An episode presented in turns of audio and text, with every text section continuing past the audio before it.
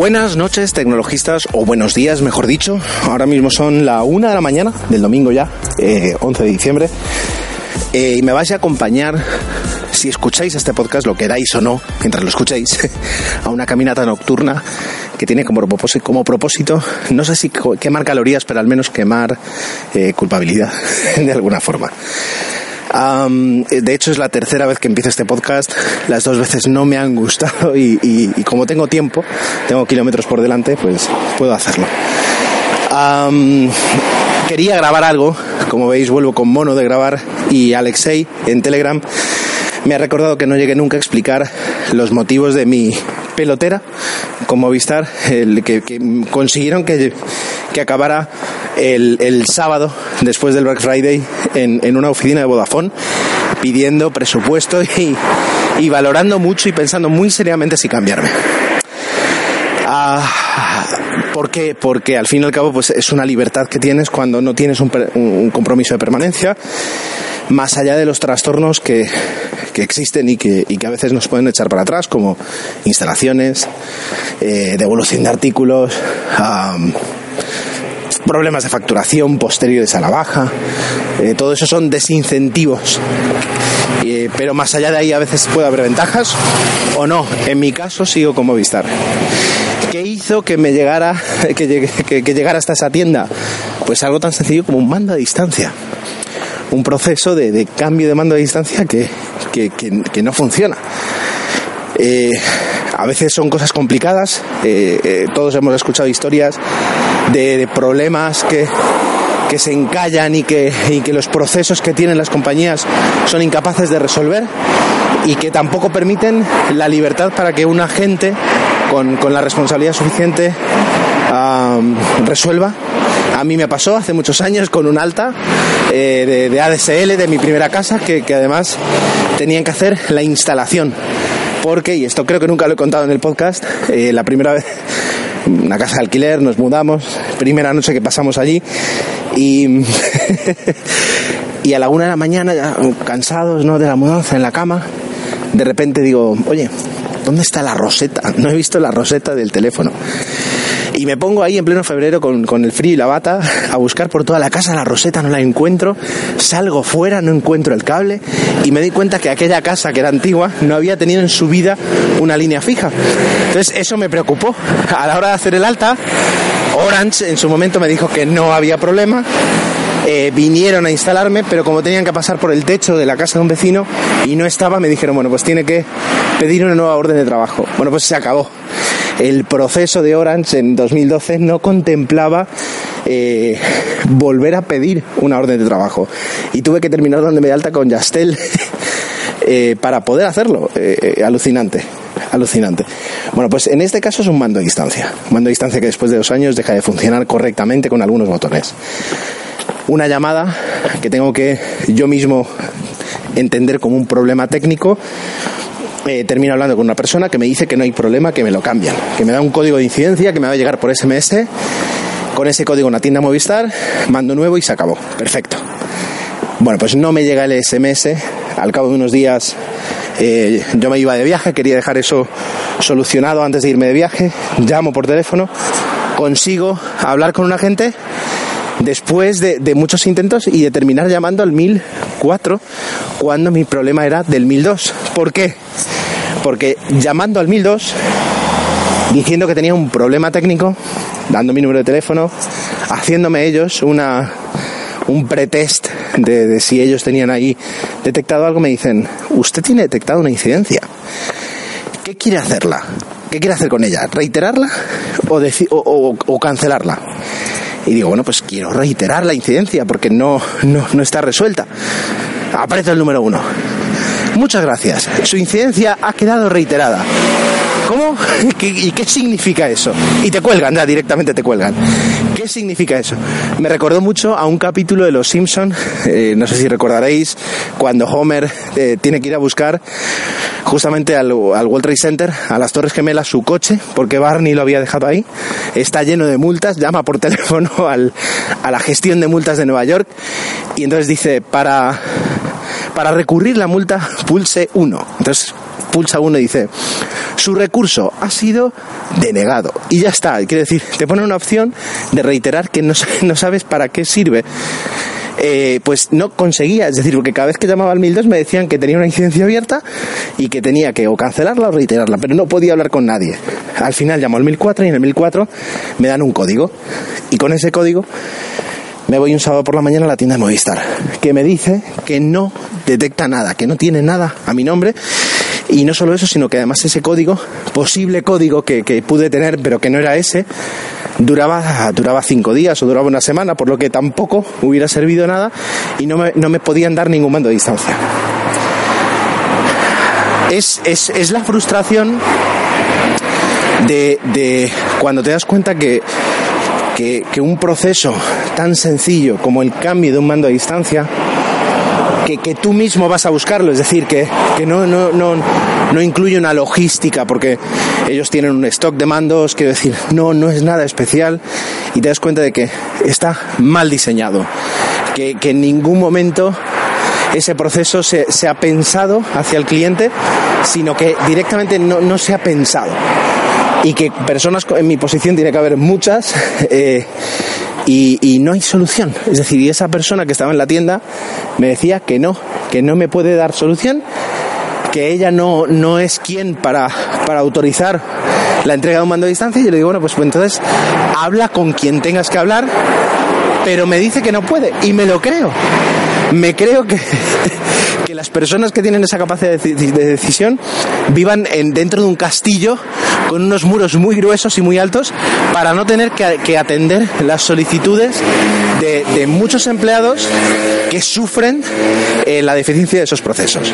Entonces eso me enfadó mucho. Al final eh, esta mujer mm, consiguió satisfacerme medias con, con una medida provisional que, que, en mi caso se ha vuelto definitiva y es darme uno de los mandos a distancias que utilizan eh, ellos en la oficina en la tienda para, para encender y apagar y cambiar los canales de los televisores que tienen allí con, con, los, con los productos de demostración me dan mando a distancia, más sucio que, que era usado, pero que ya en mi desesperación acepto, llego a casa limpio, con, con, con mucha intensidad y consigo que, bueno, que sí, que es, mi nuevo mando y, y, me gusta mucho y lo quiero y lo amo porque eh, me permite darle al play y me permite poner los canales infantiles, que era lo que quería hacer con ese mando.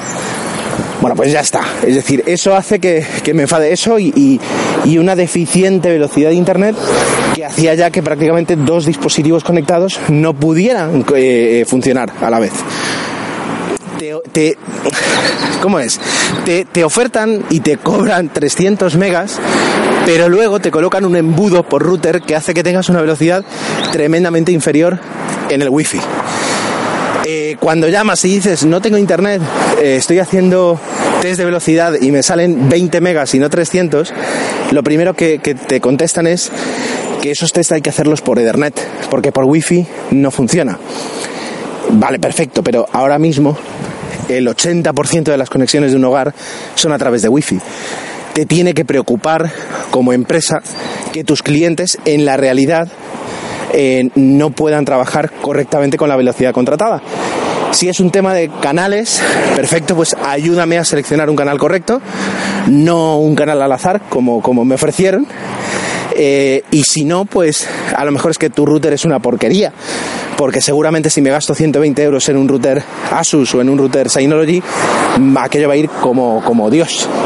Entonces, eh, es, esa, ese alejamiento, esa, esa desidia total que puedes tener hacia el cliente, porque al fin y al cabo ya lo tienes ganado, eh, ya, ya te está pagando y te tiene que, se tiene que ir.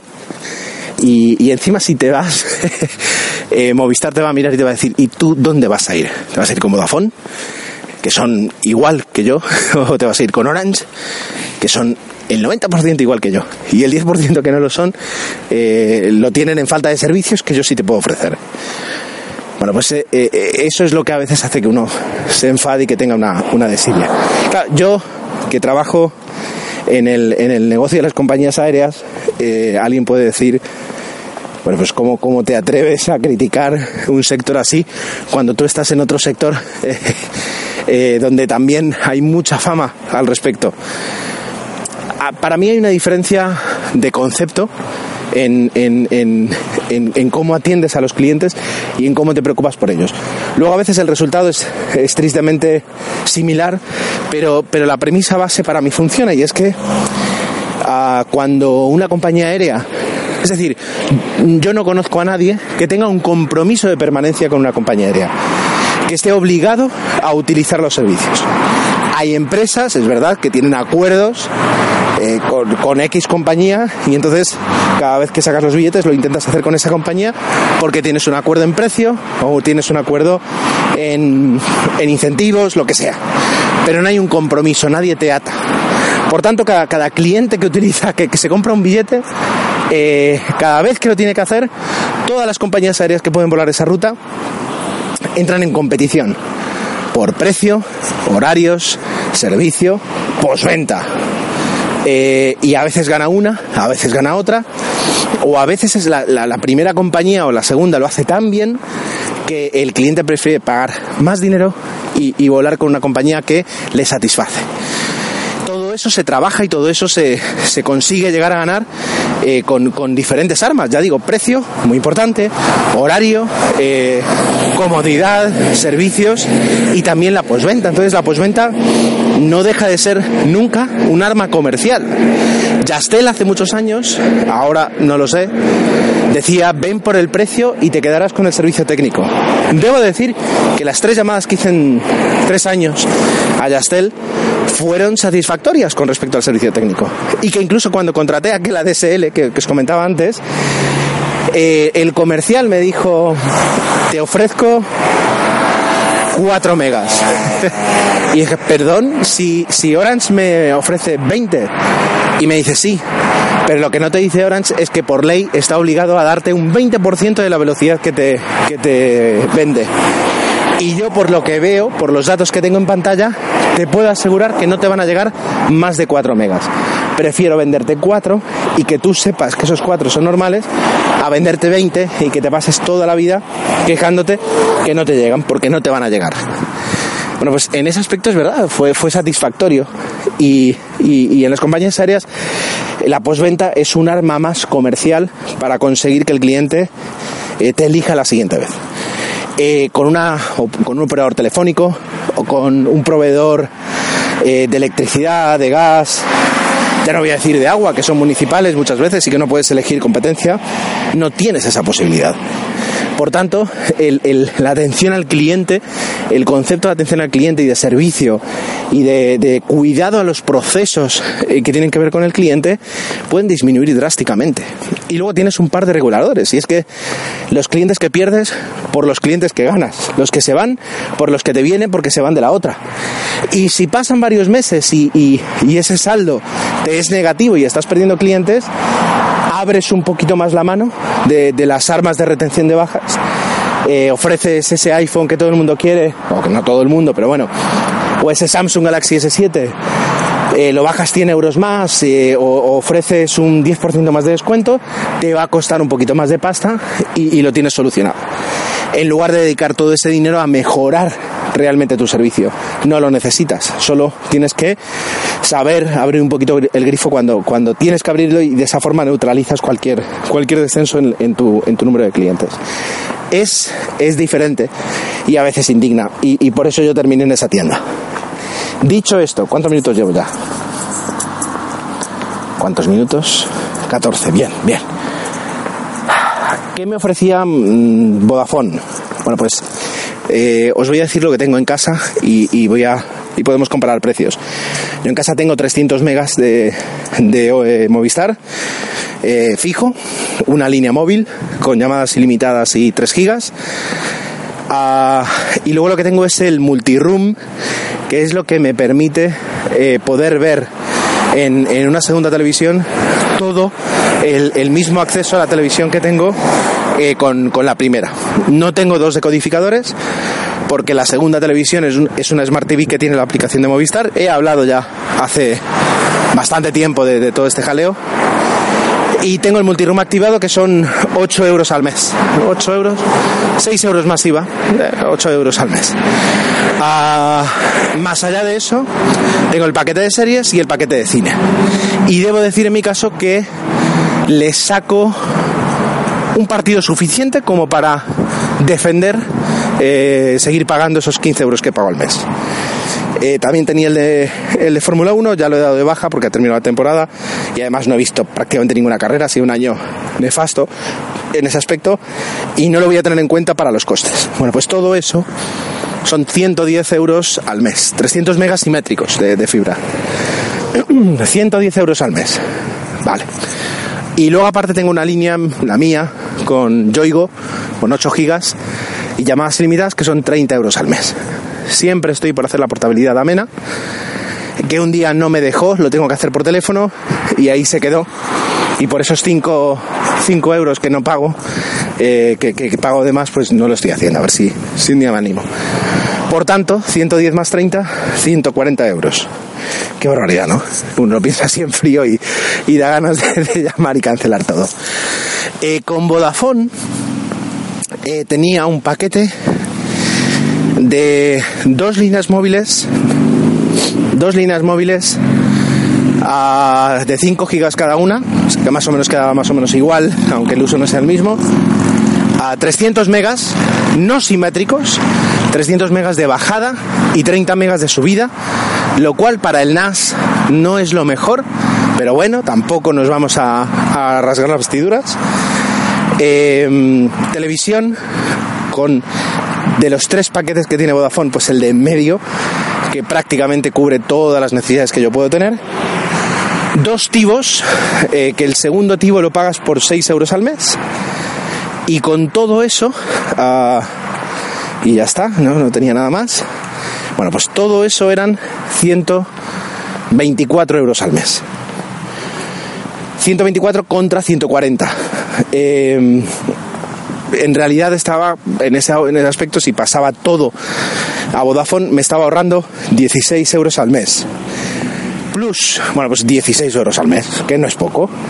Contras, a ver, por, por ir nombrando, el, el, el volumen de contenidos eh, que puedo tener con Movistar, admito que no los iba a tener con Vodafone, o creo que no los iba a tener. No es algo eh, serio para algunas personas o un valor de peso para decir que no, pero en mi caso, teniendo en cuenta que le sacamos bastante partido en casa, que, que disfrutamos y que en este caso que Susana se encuentra muy familiarizada con, con, con el catálogo que ofrece, eh, ese cambio de, de, catálogo y esa reducción de, títulos, pues era un problema. Problema número dos, meter un tibo en la habitación eh, en mi habitación, donde tenemos una televisión pequeña de 22 pulgadas y, y no hay un sitio bonito para que quede un tibo, eh, que tendría que ser un trasto más conectado. La ventaja de tener Movistar su aplicación dentro de, la tele, eh, pues era, era importante.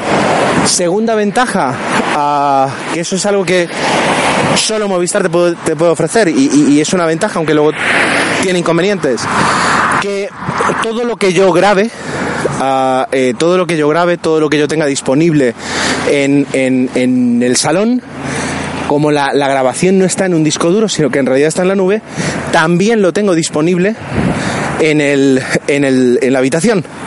No tengo dos tibos independientes, tengo dos accesos a una misma nube de contenidos personalizados que yo he grabado. Y eso es otra ventaja y ya está, y en realidad son, son esas dos ventajas. Entonces, ah, bueno, y la tercera es que eh, lo poquito que queda de, Canal Plus en Movistar Plus a día de hoy son las series y es el cine. Y eso es algo uh, que, esos contenidos, digamos, esos estrenos y esas series, etcétera, etcétera, no las tienes en otro canal. La gala de los Oscar, que en casa nos encanta verlas, la gala de los Emmy, la gala de los Globos de Oro que te pasa Canal Plus en exclusiva, no los íbamos a tener. Bueno, pues juntas todo eso y luego te das cuenta que, que la diferencia van a ser 16 euros al mes y, y no te cuadra. No, no, no, no, no sale un, un, un una diferencia suficiente como para poder realizar ese cambio. Y al final te quedas ahí te quedas en nada. Ciertamente Vodafone eh, me ofrecía un descuento los seis primeros meses de, de, 50% por el tema del Black Friday, que estaba muy bien. Pero a mí me gusta siempre ver todo esto en una clave eh, neta de precio final, porque la idea no es que ir cambiando cada seis meses. En, el móvil sí, pero en instalaciones y aparatos, etcétera, etcétera, no tanto. Entonces eh, ahí quedó mi rabieta. Luego he estado mirando con Orange y Orange te quedan a lo mejor en unos 120 euros. Estuve revisando, ciento, sí, unos 120 euros si le sumábamos todo. En realidad estamos hablando de una diferencia de 20 euros al mes.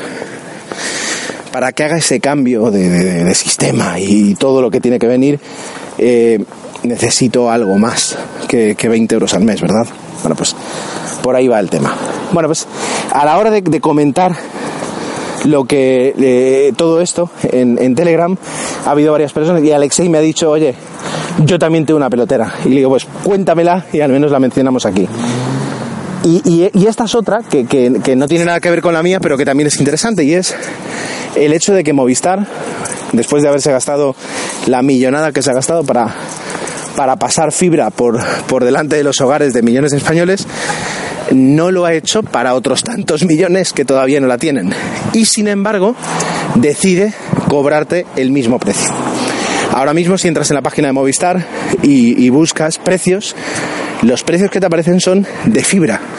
Desde hará cosita de un año, antes sí te ofrecía ADSL básico, ADSL con, con un poquito más de algo, de llamadas eh, incluidas, y luego ya fibra. Ahora ya no tiene eso. Es decir, ahora te ofrece fibra, fibra y fibra. Y abajo te dice que si tu casa no tiene eh, acceso a fibra, te colocarán una DSL. Pero que lo vas a pagar igual que la fibra. Y esos 20 megas que nadie te garantiza porque son 20, 20 megas como son, te los van a pagar, te los van a cobrar a precio de 300 megas de fibra. Bueno, pues efectivamente es para, es para enfadarse y es para, para decir, no me puedes cobrar, no me puedes vender un, un Mercedes y abajo decirme que si el Mercedes no llega a mi ciudad, pues me vas a colocar un Dacia y me lo vas a cobrar al mismo precio. O sea, tienes que, que conseguir distinguir eso. Entiendo que ya no es un tema de servicio al cliente, sino legal. Jordi en el, en el grupo de Telegram también comentaba que la Comisión Nacional, ¿cómo es? La Comisión, la Comisión Nacional de las Telecomunicaciones fija muchas, muchas de estas cosas, fija, fija parte de los precios que las compañías pueden ofrecer y hasta me atrevo que a lo mejor no lo sé, es una intuición mía, fija el hecho de que se puedan ofrecer estos precios como si se tratara de, de sustitutivos, es decir, el que permite hacer eso. Entonces, ah, esa es la situación. Y, lo mismo que te va a pasar con una te va a pasar con otra. Y, es, y, es, y llega a ser frustrante.